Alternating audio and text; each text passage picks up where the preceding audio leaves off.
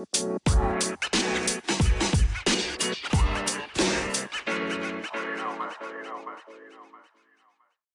So, da bin ich. Ihr habt sicher schon auf mich gewartet. Mein Podcast mit offenen Karten. Ja, worum geht's dabei? Ich äh, berichte über Ereignisse, Vorkommnisse, Lebenserfahrungen, ähm, die ich gerne teilen möchte. Die sind in der Regel von Dummheit, Glück und Naivität geprägt, aber ähm, das macht nichts. Ja, warum erzählt er den Quatsch jetzt, denkt sich vielleicht der ein oder andere.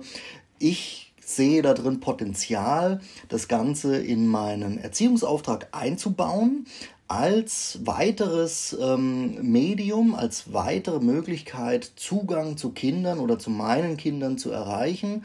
Das darf natürlich jeder für sich auch äh, anwenden. Und ähm, ja, ich hoffe, dass äh, meine Kinder, ähm, wenn sie in ähnliche Situationen geraten, eine bessere Entscheidung treffen können als ich. Und das Schöne dabei ist, dass dieses Format des Podcasts repeatable ist. Ich drücke also immer wieder auf Play, bis den Kindern das Essen wieder hochkommt. Also, viel Spaß dabei. Also es gibt ja diese Geschichten, die jeder hat, äh, wo man, wenn man aus äh, ausreichender zeitlicher Distanz draufschaut, ähm, denkt, oh, was genau hat dich da geritten? Äh, das sind so Sachen, die, die glaubt man nicht, wenn man sie nicht selbst erlebt hat. Und ähm, bei dem heutigen Thema geht es mir um Alkohol am Steuer. Äh, ungeheuer.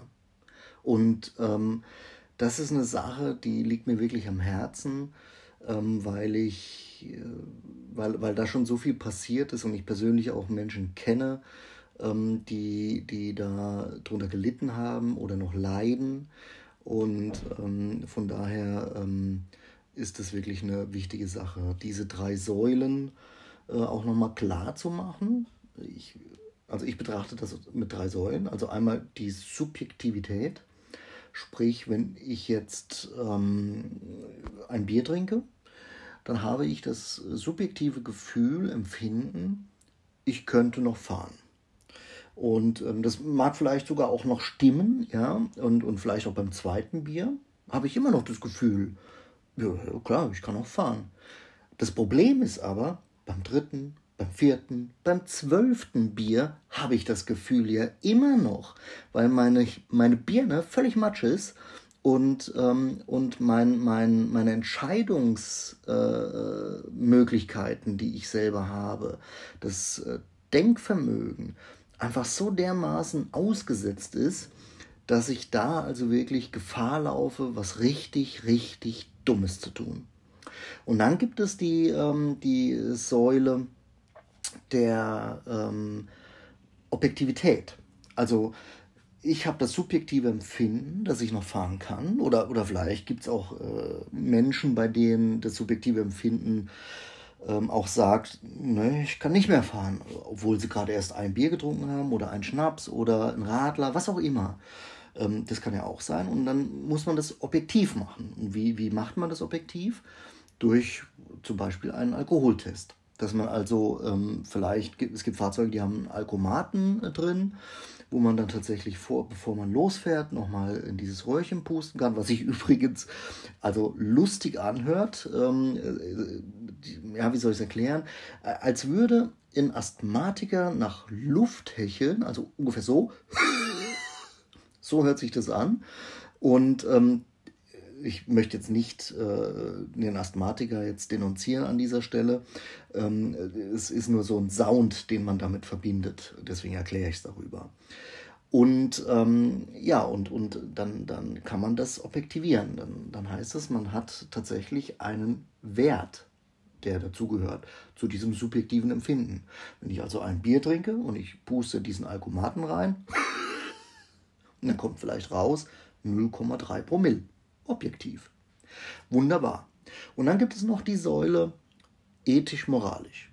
Also wo ich sage, okay, man muss ein bisschen aufpassen. Man ist ja durchaus auch Vorbild, zum Beispiel für die eigenen Kinder, Enkelkinder, oder als große Schwester oder großer Bruder ist man ja Vorbild für, für die Geschwister vielleicht, ja, oder auch bei Freunden kann man auch als Vorbildfunktion agieren, sowohl auf negativer und positiver Seite. Also ethisch-moralisch ist da auch immer noch so ein, so ein Aspekt, den man damit reinbringen kann. Also drei Säulen und, und mir sind diese drei Säulen irgendwie verloren gegangen zu dieser Zeit es ist jetzt eine Geschichte, die könnte genau so passiert sein.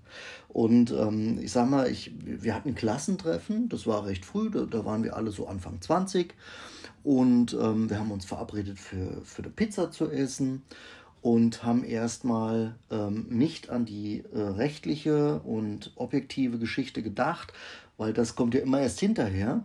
Das heißt, auch ethisch-moralisch war an der Seite und subjektiv können wir immer fahren wenn wir 20 sind. Leute, na klar, mit verbundenen Augen sogar. Das heißt, erstmal eine Pizza gegessen, ein Bierchen getrunken und danach noch ein Schnäpschen. Jetzt war es so, die Pizzeria, ich glaube, die hat geschlossen um, um 10, halb elf. Und ähm, da, da ist ja der Abend nicht rum, wenn du 20, 22 bist. Natürlich nicht. Also besprochen, wo gehen wir hin? Ab in die Disco. Disco für euch zur Erklärung, die etwas jünger sind, das ist heute, nennt man das Club. Und damals war das die, war das die Disco. Ähm, das ist auch nicht weit gewesen. Es waren vier, fünf Fahrminuten auf einer vierspurigen Straße, also in jede Richtung zwei Spuren. Und, ähm, und dann nochmal ein kleiner Abstich Richtung Wald, einspurig, zweispurig. Und ähm, das war also echt nicht weit.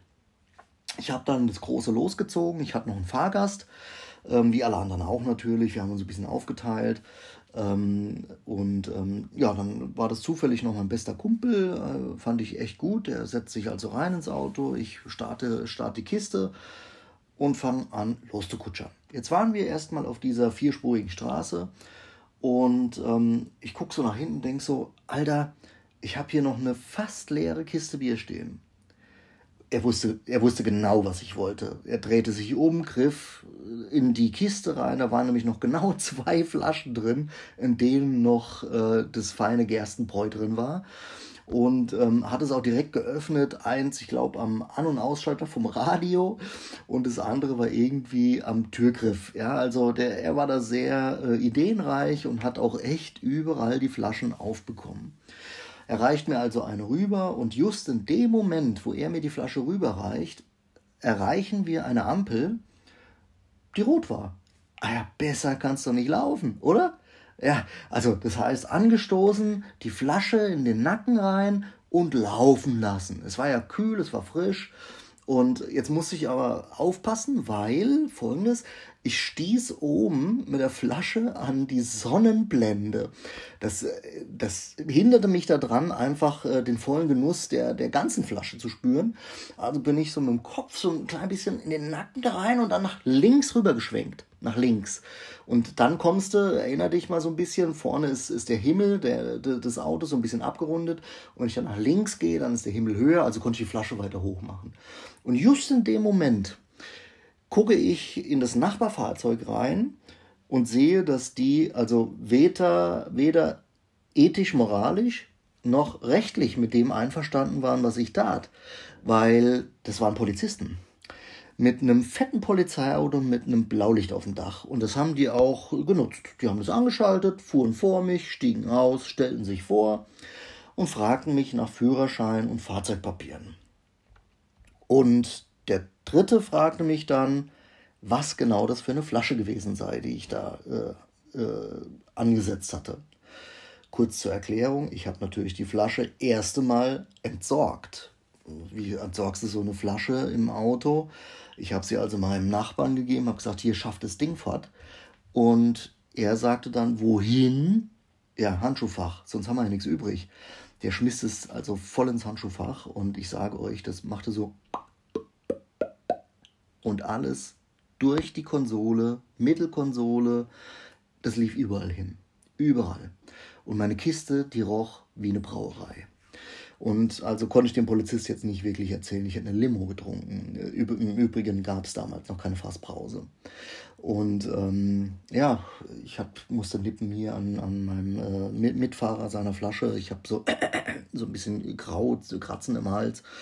Und äh, er glaubte mir das nicht. Also das, das war, äh, ja, ich war jetzt auch nicht so tough, dass ich da wirklich äh, großartig Überzeugungsarbeit leisten konnte. Ich war gut in, in Ausreden, definitiv. Ja, das, das konnte ich schon immer gut.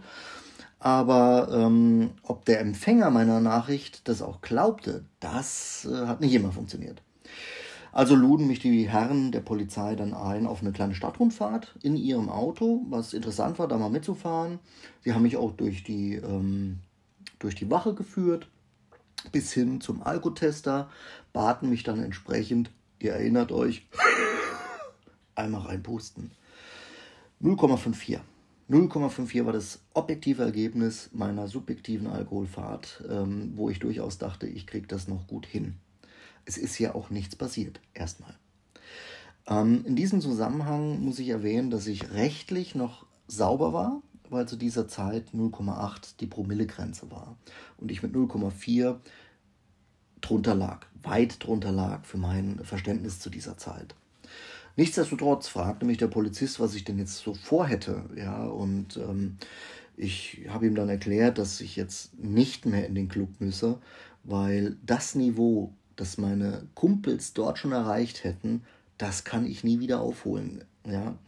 Die, ähm, die, die Möglichkeit habe ich dann also nicht mehr gewählt, habe aber erklärt, dass ich noch eine Party wüsste in einem anderen Ort in der Nähe, ähm, müsste aber mal kurz telefonieren, weil auch zur Erklärung, Mobilfunkgeräte, ach, Mobil, Mobiltelefone gab es seinerzeit noch nicht. Mobilfunkgeräte waren damals das Mittel, äh, wo man sich über weite Entfernungen ohne Telefon unterhalten konnte. Aber das war jetzt nicht mein Thema, deswegen.